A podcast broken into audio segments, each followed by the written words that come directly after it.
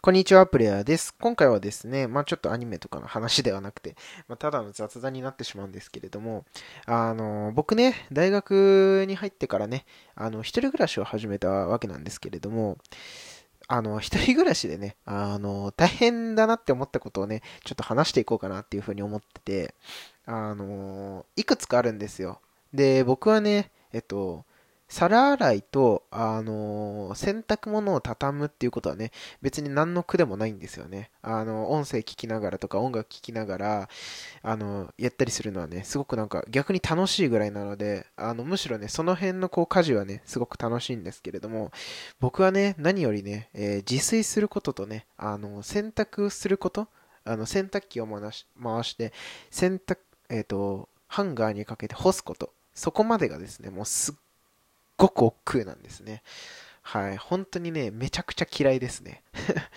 うん、自炊に関してはね、なんか、毎日毎日同じものを、もうどうせ食べるので、うん。あの、まあ、レパートリーはあるんですけれど、レパートリーはあるんですけれどって自分で言うのもあれだけど、まあ、あの、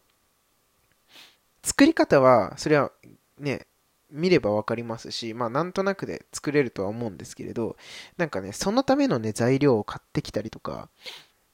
で、その、そっからね、自分で作って自分で食べるみたいなね。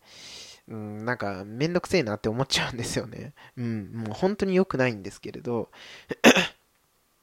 まあそういうのが原因でね、まあ栄養バランスが偏ったりとか、うん。まあいずれね、体調は崩すでしょう。うん。良くないと思うんですけれど、ただね、やっぱりこう、うん、苦手なんですよね、自炊するの。うん、毎日何作ろうって考えるのがね。だからね、本当にこう、ママさん、パパさんっていうのがね、すごく、すごいなっていうふうに思いました。うん。改めてこう、母親とか父親の偉大さというものをね、えー、感じておる、感じているんですけれども、うん。いや、ほんとすごいですよ。だって、毎日献立考えるってね、すっげえ大変ですよね。で、そのために食材は買ってきて、で、家族のために作って、ねそれだけでもすごく労力のいることだなっていうふうにね、えー、感じました。うん。そしてですね、洗濯。うん。こちらもね、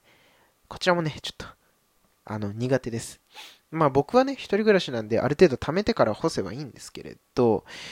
やっぱね、貯めすぎると時間はかかるし、ただ、こまめにやるとね、水道代とかね、そういうのもかかっちゃうし、うん。まあね、そういうなんかこう、境界線境界線じゃないけど、こう、いい塩梅でね、あ の、洗濯物を干すっていうことがね、まあ僕はできなくてですね、結局なんかこう、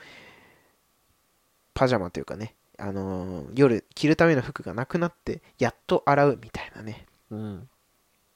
まあ最近はそういうのが多いですね。本当にだから良くない。うん。こまめにね、あのまあ、洗濯だったりとか、まあ、自炊をね、していけるようなね、工夫もね、していけたらいいかなというふうにね、思っております。うん。あと、まあ、ちょっと時短料理みたいなものをね、あの、良ければね、あの、配信していただけるとですね、ありがたいので、あの 時短料理のね、やり方をね、あの、配信していただけましたらですね、僕、一生懸命作ってね、食べたいなって思うので、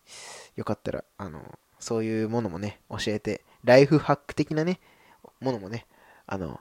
教えていただけたら嬉しいです。はい。ということでですね、今回は、えー、一人暮らしはめんどくさいよねというお話でした。はい。ではですね、また次のラジオでお会いしましょう。